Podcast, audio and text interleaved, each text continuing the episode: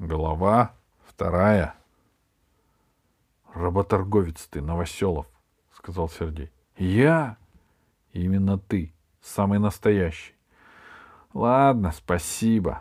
Володя, Володя пнул попавшуюся под ноги шишку, отошел в сторону, сел под сосной и стал думать о несправедливости. Вроде бы он не хуже других. За эти два дня все убедились, что стреляет он как надо. Ну ладно, этим хвастаться нечего. Каждый стреляет как может. Но ведь он не только стрелы пускал. Он и мишени малевал для соревнований, и оленя из фанеры помогал выпиливать, дистанции размечал во враде. Никаких спасибо ему за это не надо. Но оруженосца-то могли бы дать получше. Это Сережа придумал, что у каждого участника турнира должен быть оруженосец. Для малышей шестого отряда такое дело самое подходящее. Стрелки из них никудышные. Им и лук-то не натянуть как следует. А за улетевшими стрелами бегать они могут. И вообще, мало ли какая помощь потребуется во время турнира. Сразу и не угадаешь, а оруженосец всегда под рукой. Скажешь, и он сделает, что нужно. Еще было решено, что если стрелок победит в турнире, его оруженосец тоже считается победителем. Славу и приз пополам. В общем, здорово было придумано. Но Володя ни за что не отказался бы от оруженосца, если бы дали ему кого-нибудь другого. Например, Мишку Зыкова, известного на весь ладерь семилетнего забияку с бесстрашными глазами. Или вон того худого малыша с незаживающими ссадинами на коленках и удивительным прозвищем «Обезьяний царь». Или, наконец, Сашку Макурина. Он хотя и уволень, но парень с головой и деловитый, и не нытик. Но достался Володе совсем другой оруженосец. Володя даже его фамилии точно не знал. Голубков или Голубев или Голубкин. Аркашка. Полное имя для Аркашки оказалось, наверное, слишком длинным. Звали его просто Кашка. Он и в самом деле был как незаметная полевая кашка в траве. Пройдешь и не увидишь. Может быть, в своем отряде среди малышей он и был чем-нибудь известен, кто знает. Но Володя на него никогда не обращал внимания, потому что посмотришь, и взгляду не за что зацепиться. Выгоревшие волосы, стоптанные сандалеты, серенькие штаны на лямках, да голубая выцветшая майка. Вот и весь кашка. Хотя бы, какая-нибудь, хотя бы какой-нибудь значок на майку прицепил. Или бы синяк заработал, или царапину какую-нибудь, чтобы знак отличия был. Так, где уж ему. По деревьям он не лазил, на речку не сбегал, в драте не лез, в ладерных концертах не участвовал. На линейках его не хвалили и не ругали, потому что ничего с ним не случалось. Это ведь не Зыков и не обезьяний царь, и не Светка Матюшова, которая однажды заманила в лагерь деревенского козла и натравила его на мальчишек из третьего отряда. Как только Володя увидел такого оруженосца, ему подсунули, он чуть не застонал. Побежал к Сергею и в упор спросил. — Больше никого дать не могли, да? — А чем тебе кашка не нравится? — Боже мой! — с отчаянием сказал Володя. — А чем, чем он может нравиться? Инфузория какая-то. — Ну не валяй дурака. Обыкновенный он мальчишка.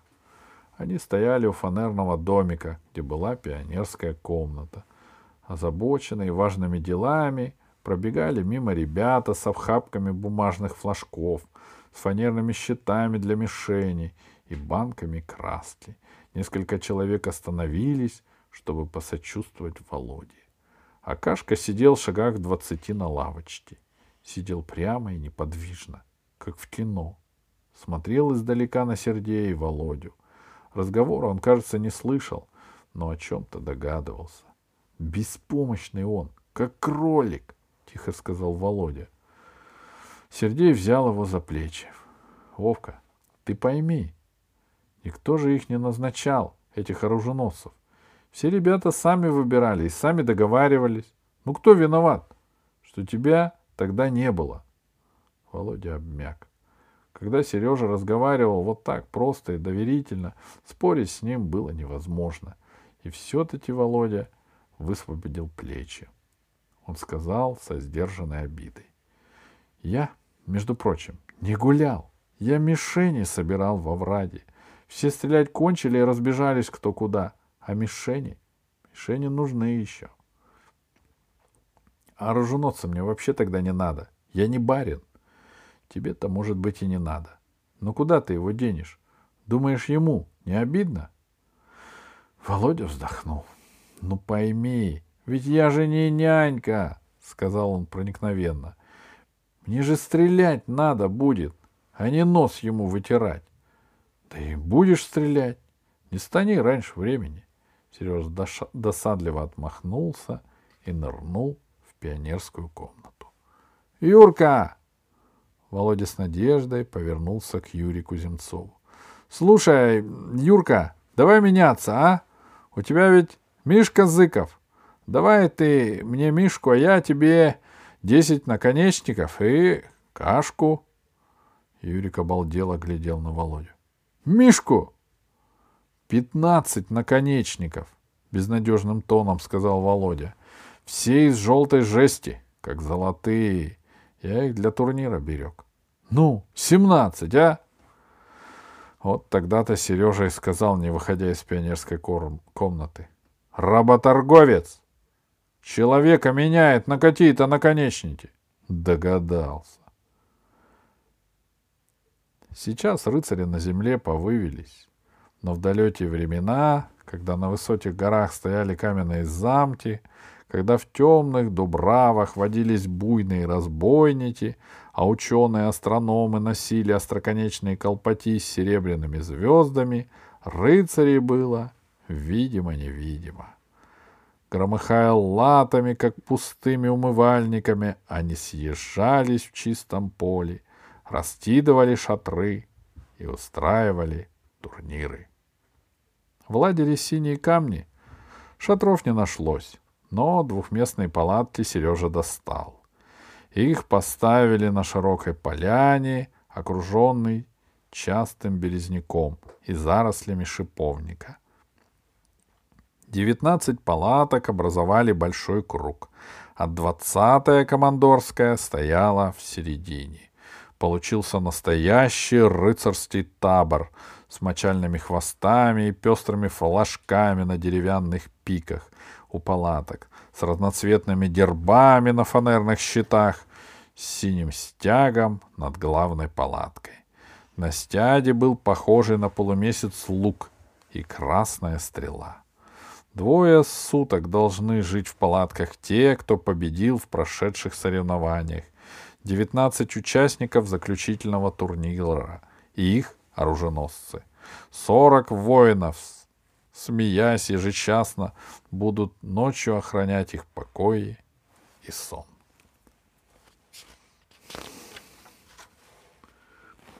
Володя шагал к палаткам. Двое часовых сурово поглядели на него сквозь прорези картонных шлемов и скрестили копья. «Пароль!» «Идите вы с паролем!» — уныло сказал Володя развел копья в стороны и, не оглядываясь, пошел дальше. Часовые посмотрели друг на друга, вздохнули и остались на месте.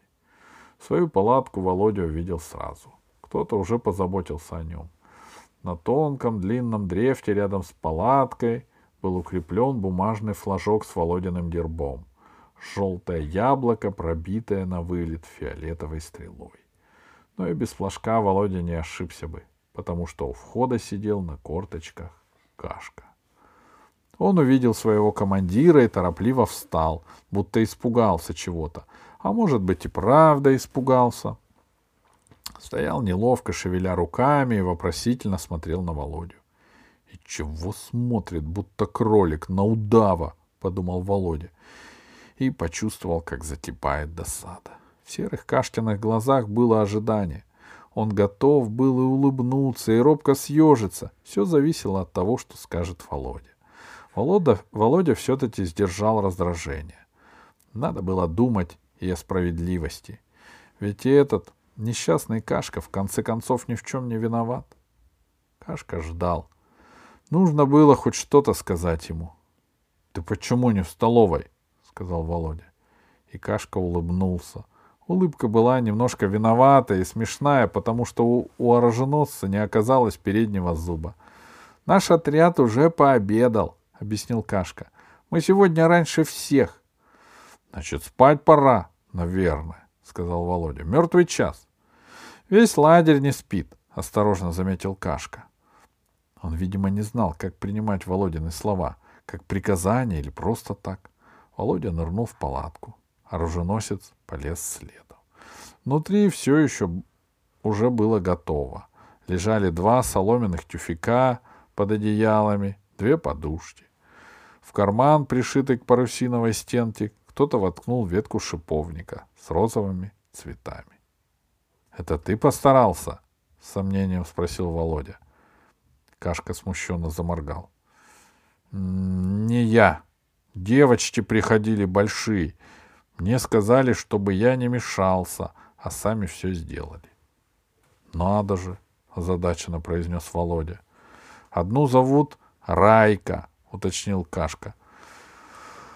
Он как вполз в палатку, так и стоял на четвереньках выжидательно, глядя на Володю. Володя сел на тюфяк. Делать было абсолютно нечего. Полагалось после обеда спать, но спать, когда никто не заставляет, мог только ненормальный. Как обращаться со своим оруженосцем и что вообще с ним делать, Володя тоже не знал. И от этого чувствовал себя при кашле неловко и скованно. — Где твои вещи? — спросил он. — Вещи? — Ну, полотенце, зубная щетка, мыло. Мы два дня будем жить здесь, знаешь ведь? — Я забыл, — обеспокоился Кашка. — Можно я сбегаю за ними? Я быстро сбегаю. — Можешь не торопиться, подумал Володя, но промолчал и кивнул. Одному было хорошо. Володя вытянулся на тифите, но тут же вспомнил, что ему надо за своим имуществом. Ну что же, идти так идти. Недалеко от палатки его окликнули. «Новоселов!» Это была Райка. Худая, коротко остриженная девчонка из второго отряда. Володя знал ее и до лагеря. Они жили в соседних домах. На райте были черные штаны и синяя футболка, а над плечом торчал лук из можжевельника. «Опять тренировалась?» Райка медленно покачала головой. Несмотря на воинственный наряд, она казалась немного смущенной. «Коршун ходил над опушкой», — объяснила она. «Я хотела зацепить его. Черные перья нужны. Старые уже обтрепались на стрелах. Не попала?» Райка опять покачала головой. Она пошла рядом, сбивая пучком стрел колости высокой травы. В глубине души Володя был рад, что Райка промахнулась, но это была скверная радость, и Володя разозлился на себя. — У меня есть перья, — сказал он, — только белые. Возьмешь? Я к черным привыкла. — Как хочешь. Жаль, что она девчонка, — подумал Володя. — Завтра я наверняка ей проиграю. Даже с ободранными перьями она обстреляет меня, как дошкольника. — Это ты мою палатку оборудовала? — спросил он. — Я? Ну и что? — Так. Мы всем мальчишкам помогали, посп- — поспешно сказала Райка. — Иначе же у вас кавардак будет. — Да, верно, — миролюбиво согласился Володя. Придумал и добавил. Спасибо. Оруженосца не сменил? Осторожно спросила Райка. Куда там? Я бы тебе отдала своего, но у меня Светка Матюшова. Хохотать же все будут. У мальчишки оруженосец девочка. Ладно уж, сказал Володя. Когда он вернулся в палатку, Кашка был уже на месте. Он сидел на тугом тюфете, съежившись и утнувшись острым подбородком в колено. Увидел Володю, поднял голову и торопливо сообщил. Я все принес. Ладно, сказал Володя. На коленке осталось от подбородка красное маленькое пятно. Кашка начал тереть его ладони. Потом тихонько спросил, не поднимая глаз. «Мне что надо делать?» «Пока ничего», — сдержанно сказал Володя. «Вернее, что хочешь». «А завтра?» «Да и завтра тоже. Видно будет». Кашка вздохнул. Есть еще такое правило, вспомнил Володя. Если со мной что-нибудь случится, ты за меня должен будешь стрелять. Но со мной ничего не случится. Конечно, Кашка снова улыбнулся смешной своей улыбкой. Снаружи раздался восторженный виск и хохот. Володя высунул голову. Из соседней палатки со свистом вылетела подушка, потом растрепанный Мишка Зыков — а за ним желтая мыльница. Мишка перевернулся через голову, ухватил мыльницу и швырнул ее в темную щель палатки, словно гранату в амбразуру вражеского дзота. После этого, прикрываясь подушкой, рванулся внутрь. Полу... Палатка заходила ходуном. Все было ясно. Юрка Земцов и его оруженосец пришлись друг другу по душе и развлекались вовсю. Володя обернулся. Кашка прислушивался к веселому шуму. Глаза его были раскрыты широко-широко. Серые удивленные глаза под выгоревшими полосками бровей. «Завидуют, наверное», — подумал Володя. И вдруг пожалел малыша Кашку. «Ерунда», — сказал он хмуро. «Земцов с Зыковым бесится. Видно, делать им больше нечего. А мы? А у нас еще дело есть. Ты поможешь?» Кашка изумленно приоткрыл рот, потом заулыбнался и кивнул. Володя положил на колени пучок стрел. «Смотри! Я их фиолетовыми чернилами выкрасил вместе с перьями. Хотел, чтобы от других отличались. В общем, дурака свалял. Если в тень залетят, их и не видно совсем. Надо знаешь, что сделать? Надо на каждой стреле повыше перьев вот здесь Три красные полоски провести для яркости. Три таких кольца. Володя придумал про кольца только сейчас. Но выдумка и в самом деле была неплохая. В пионерской комнате у двери есть полка. Там с левой стороны банка с краской. Мы ею оленя вчера красили. И тисточки там же. Сделаешь, Кашка? Кашка просиял. Начиналась последняя тренировка. Стрельба на скорость. Такая стрельба, когда медлить нельзя ни капельки. Выхватил стрелу, наложил на тетиву, натянул раз и снова. Скорей, скорей. Мазать нельзя и мешкать опасно. Через полминуты наблюдатель дернет за шнурок, и белая с красным пятном мишень свалится в кусты. Володя ждал сигнала. Привычный холодок пробегал по рукам. Вот-вот, сейчас. Кашка стоял рядом и держал наготове пучок фиолетовых стрел. Тройные красные колечки на стрелах горели, как огоньки. Постарался Кашка, молодец. Резко дзенькнула консервная банка. Сигнал. Володя рванул из пучка стрелу. Он знал, что не промахнется, лишь бы не сбиться в движениях. Длинный лук из сухой березы согнулся, набрав упругую силу. Конец стрелы лежал на левом кулаке. Володя плавно повел рукой, направляя наконечник в центр мишени и отпустил тетиву. Щелк! Тетива, как всегда, звонко ударила, а левый рукав, ну что-то влажное, липкое, мазнуло по кулаку, а стрела клюнула и прошла на целый метр ниже мишени. Кто-то удивленно охнул. Володя взглянул на руку. Красная размазанная полоса на кулаке. Кровь! Наплевать! Он схватил вторую стрелу.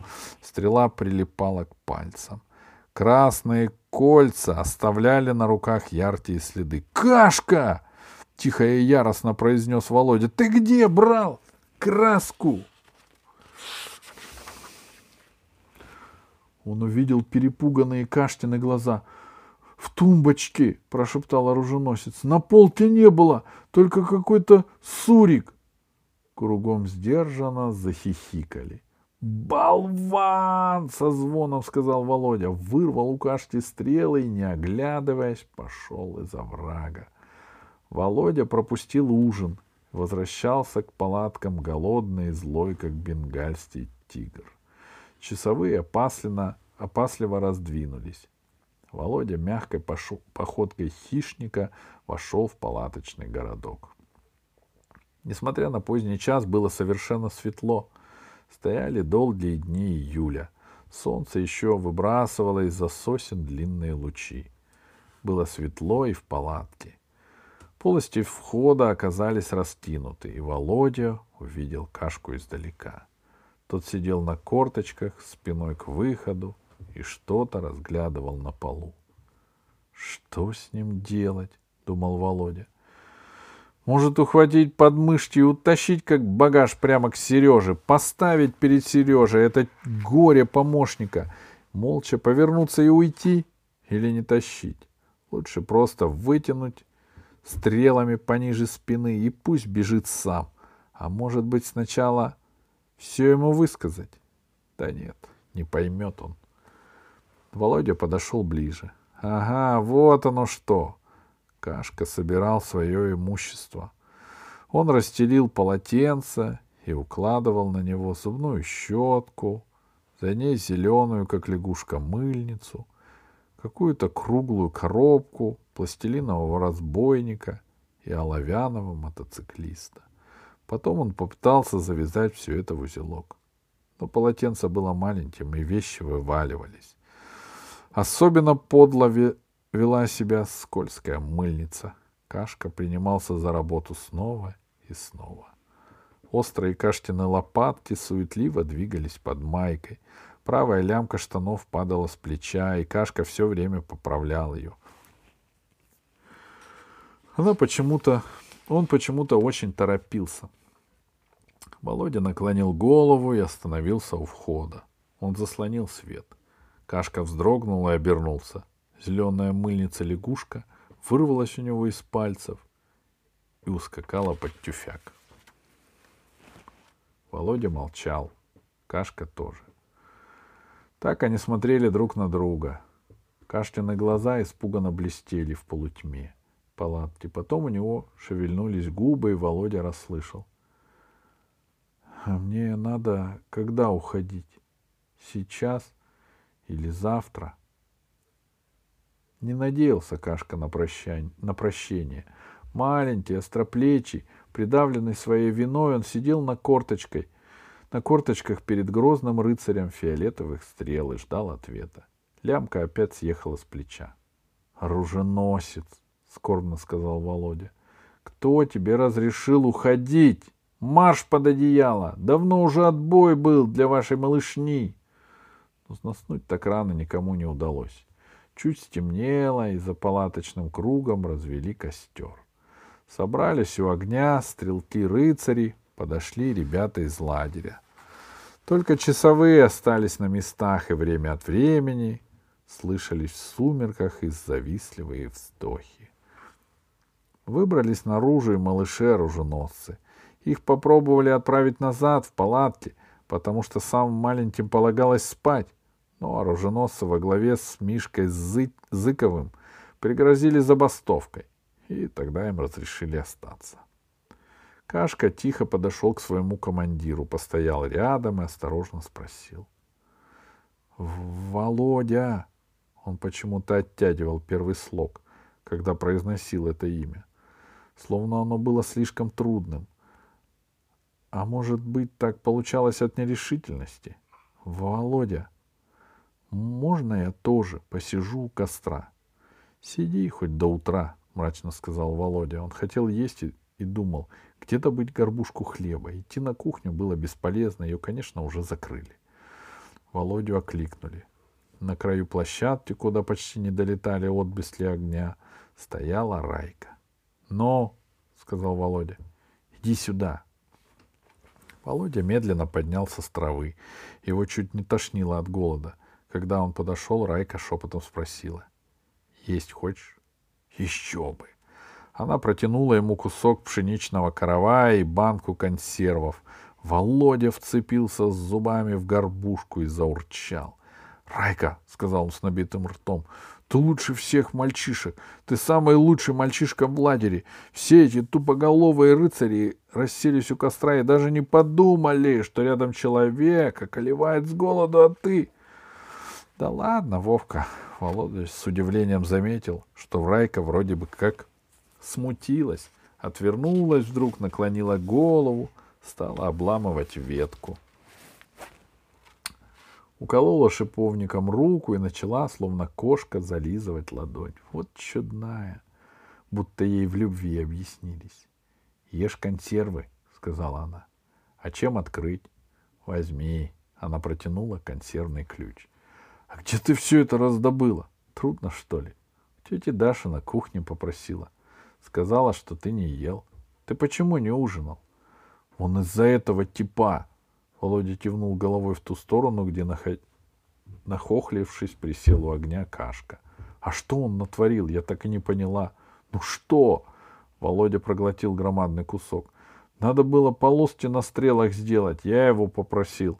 А он вместо корабельного сурика, который сохнет за 15 минут, раскопал где-то простую масляную краску. Ей два дня надо будет высохнуть. Вот я и соскребал до самого вечера. Пятнадцать стрел, и на каждой по три полоски. Райка сочувственно вздохнула. Все они такие. Светка моя к костру идти не хочет. Говорит, комары кусают, а в палатке одна сидеть боится. Я уж пойду. А на кашку ты очень-то не злись. Он, наверное, переживает. Володя отмахнулся. Я не злюсь, бесполезно. Только он ничего не переживает, сидит и все. Огонь греет, комаров нет. Что еще надо? Ну, как... ну какие, Райка, у такой малявки переживания —